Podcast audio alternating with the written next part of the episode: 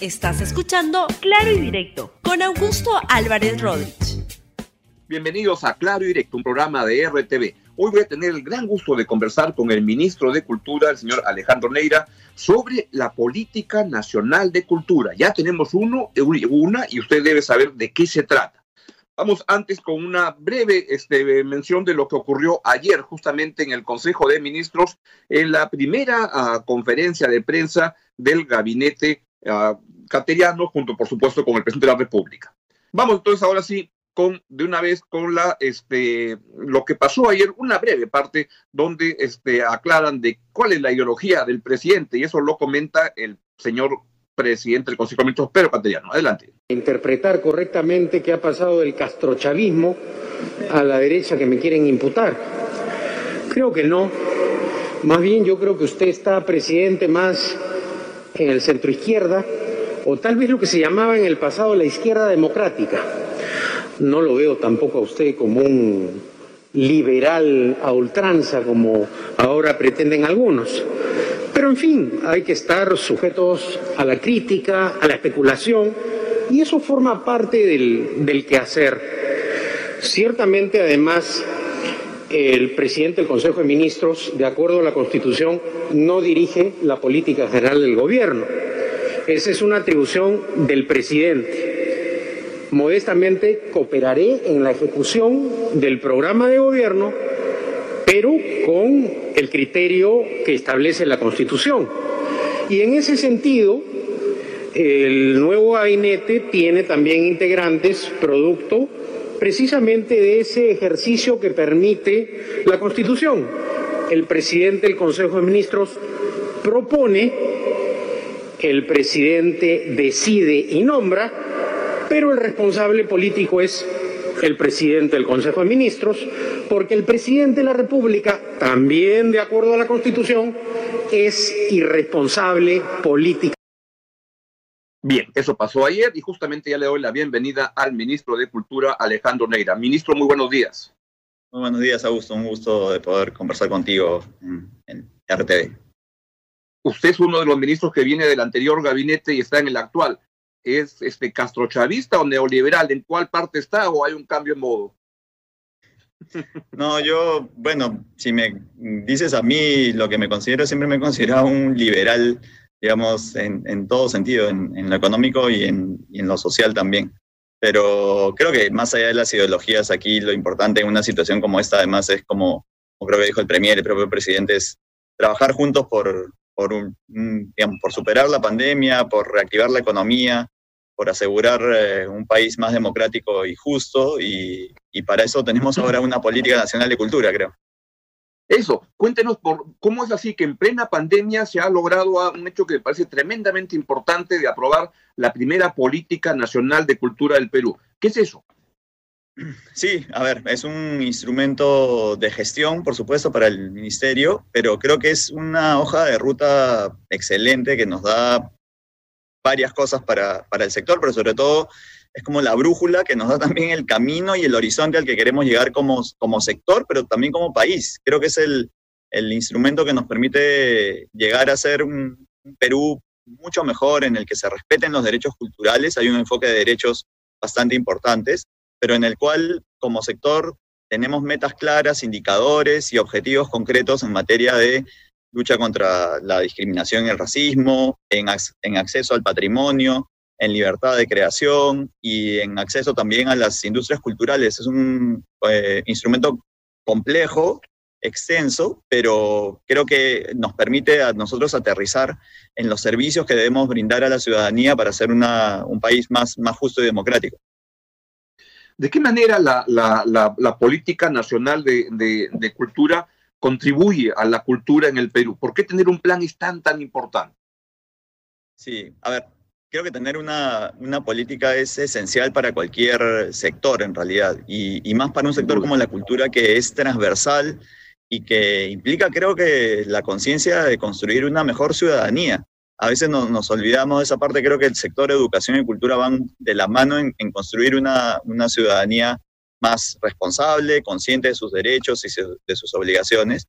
Y en este caso, lo importante para nosotros es que, eh, como, mencionaba, nos dan los lineamientos estratégicos, los objetivos claros, vamos a tener indicadores que nos permitan, eh, digamos, eh, mostrar a la ciudadanía por qué es tan importante la cultura y, tener esta, esta visión. Hay una parte que a mí me gusta mucho de la política que es como eh, la situación que queremos en el, del Perú al 2030.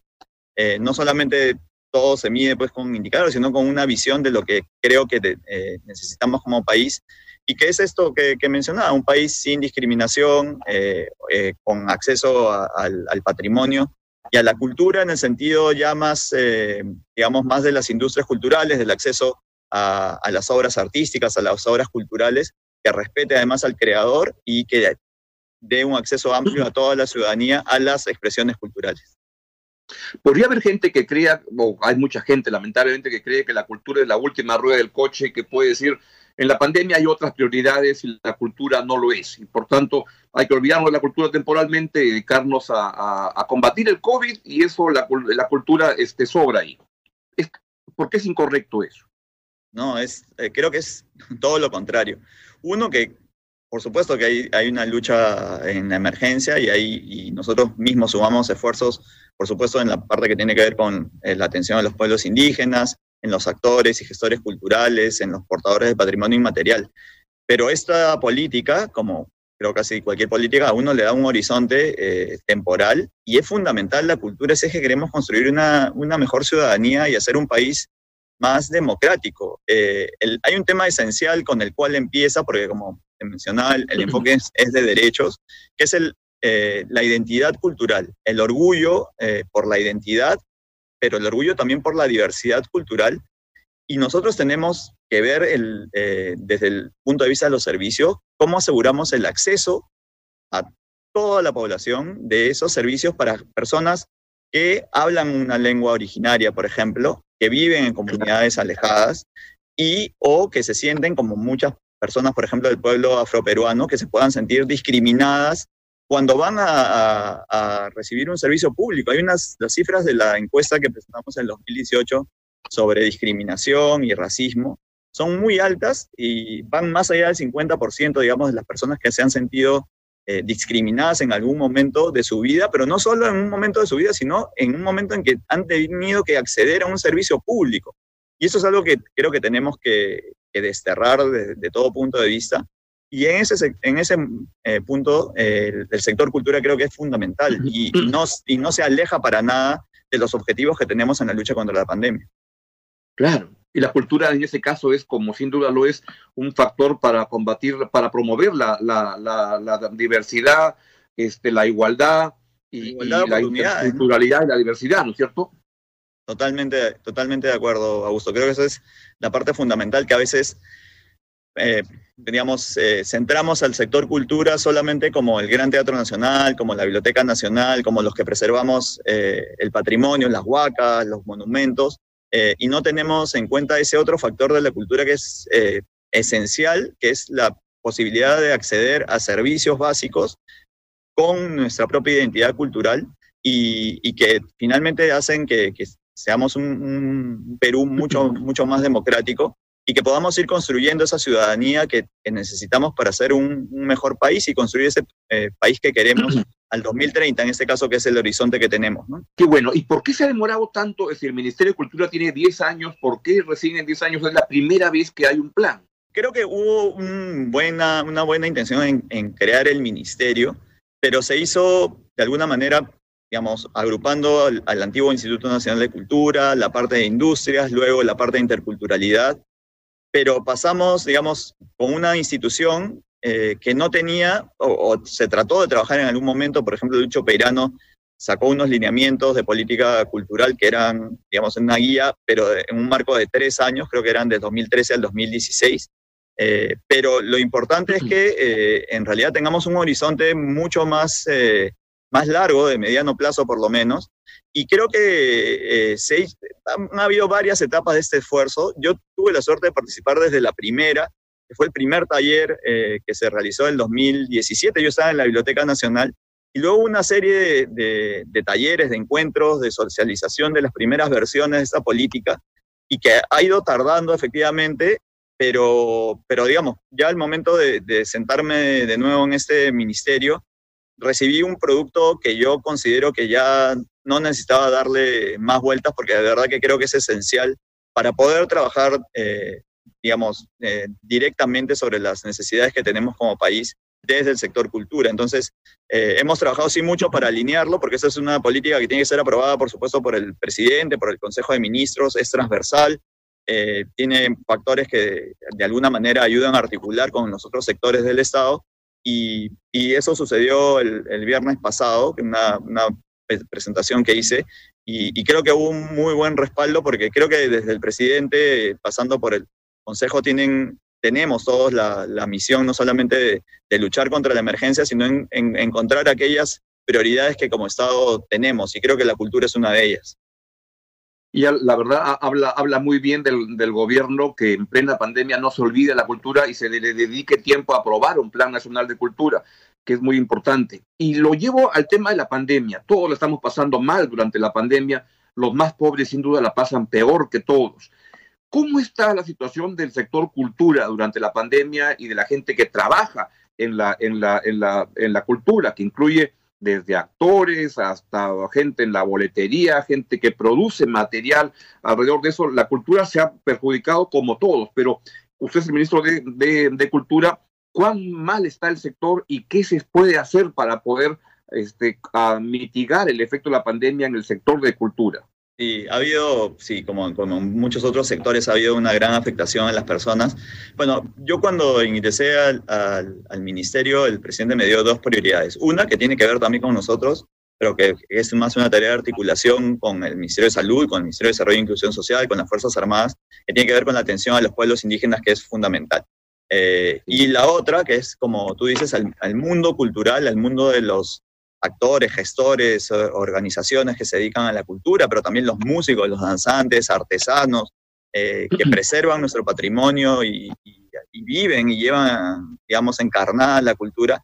Por supuesto que la pandemia nos ha afectado mucho. Y hubo, yo llegué ya con una decisión, pero hemos hecho todo lo necesario para, digamos, que con el sentido de urgencia que exigen los tiempos, podamos tener ya lanzadas eh, ocho líneas de apoyo para los actores culturales, digamos, ¿no? Para todo el sector eh, cultura que tenemos en apoyos covid19.cultura.gov.pe. Son líneas de apoyo para el, para el sector que son, no son eh, bonos como mucha gente piensa, sino son subvenciones que permitan a, a los actores culturales la reactivación, una reactivación cultural, anímica, si quieres, pero también económica, por supuesto. Entonces, eh, son solicitudes que, se presentan, son evaluadas por un jurado independiente que va a ir otorgando estos eh, apoyos paulatinamente. Yo espero que ya empecemos eh, ahora en agosto, ya están todas las líneas lanzadas, tenemos más de 1.500 solicitudes a nivel nacional, que creo que es bien importante porque a veces desde Lima pensamos, ¿no? En el mundo del teatro, el mundo del cine, aquí, pero en,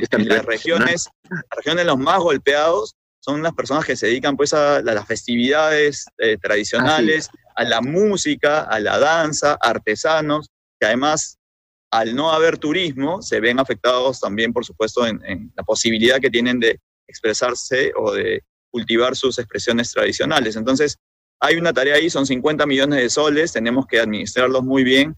En esta época cada sol cuenta, por supuesto, pero creo que cada sol invertido en cultura además tiene una tasa de retorno, por decirlo, eh, altísima. ¿no? Y hace muy bien en, darle este, prioridad a la gente más pobre, que a veces no es la que está en Lima, pero igual la gente en Lima también la pasa mal, pero fuera toda la, cultura popular y todo está sufriendo bastante. Pero sin perjuicio de eso, una pregunta de mi propio interés. ¿Por qué puedo tomar un avión para irme a Tumbes si no entrar a un teatro o a un cine? ¿Cuándo se va a reabrir el teatro? Sí, a ver, el, el teatro, bueno, como sabemos, hay, hay diferentes fases para la reactivación. los espectáculos, teatro y cine están eh, para la fase 4. En la fase 3 entraron eh, museos, sitios arqueológicos, espacios culturales, que ya están prácticamente listos todos los protocolos, ya han sido publicados incluso, y eso paulatinamente irán eh, iniciando su, su, reapertura con todas las condiciones sanitarias necesarias de distanciamiento, de cita online y, y todo eso. el teatro y el cine efectivamente son espacios cerrados. Yo he tenido también que aprender un poco de, cuáles son los protocolos desde el punto de vista de salud para entender lo mismo que, me estás preguntando. El teatro, digamos, hace uso de expresión corporal y de, a menos que sean mimos, digamos, eh, de, expresión eh, eh, vocal habla y, de canto, y, al igual que, por ejemplo, por poner otro ejemplo que tiene alguna similitud con eso, que tiene que ver con la expresión, que son las misas, eh, que también son espacios cerrados en los cuales uno va a ver gente o a cantar o a hablar con alguien o a tener una expresión corporal, tienen, eh, digamos, un nivel de riesgo mayor que el natural. Entonces, lo que sí es cierto es que los protocolos están siendo trabajados con eh, los sectores, con los gremios vinculados al teatro y al cine. Hay una tarea que está ahí lista, digamos, como para ver en qué momento de la fase 4 de la reactivación económica eh, podamos, podamos abrir estos espacios. Pero sí es una tarea que, digamos, como curiosidad, yo mismo he estado tratando de entender en muchos casos. Y, y ahora mismo en el Gran Teatro Nacional se están haciendo algunas grabaciones que son unas especies de ensayos de ver justamente cómo, cómo funciona. Yo también soy de los más interesados y veo teatro pues de manera virtual, como seguramente haces tú, pero, pero no hay como, como el momento mismo de la, de la puesta en escena. Y, y ahora están haciendo, por ejemplo, retablo sinfónico, una versión muy reducida que se va a poder ver el, la próxima semana vía streaming, eh, que se va, además, por el 28 de julio se va a difundir para las plataformas de las embajadas del Perú en el exterior, para la comunidad peruana en el exterior, para, para esta eh, celebración del 28 de julio. Entonces, los protocolos de, seguridad que tienen no pasan como podría pasar para como cualquiera de nosotros con una mascarilla o una máscara facial, porque uno se tiene que pensar, empezar a pensar en los que cantan, en los que hablan, en los que tocan un instrumento, por ejemplo, que no es percusión, sino algún instrumento de viento. Eh, hay un nivel de detalle bien complejo, pero que se está discutiendo justamente para tener eh, estos, la posibilidad de tener, por ejemplo, separadores acrílicos entre el, escenario y el público o entre los propios actores para que, no sé, hay que reformular probablemente algunas, algunas obras y algunas puestas en escena, pero soy del, como tú, de los, de los interesados, de los preocupados en, que esta actividad en su momento eh, se pueda retomar eh, bajo todas las condiciones de seguridad necesarias en estas circunstancias.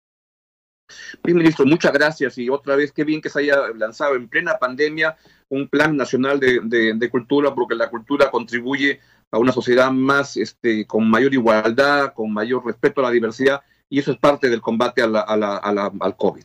Muchas gracias, que tenga un buen día. No, muchas gracias, Diego Gusto. Un, un placer conversar contigo y con la gente de la República. Un abrazo. Muy bien. Gracias. Ha sido el ministro de Cultura, Alejandro Neira, conversando sobre por qué se requiere un plan nacional de cultura que felizmente ya tiene uno el, el, Perú. Bien, eso es todo por hoy. Se quedan con clase maestra, luego viene Libero en RTV, luego viene el noticiero. Si ya habló el presidente ayer, no creo que hoy hable, pero si habla, ahí estaremos. Chau, chau, hasta mañana en Claro y Directo en RTV a las 11 de la mañana. Chau, chau. Gracias por escuchar Claro y Directo con Augusto Álvarez Rodríguez. Suscríbete para que disfrutes más contenidos.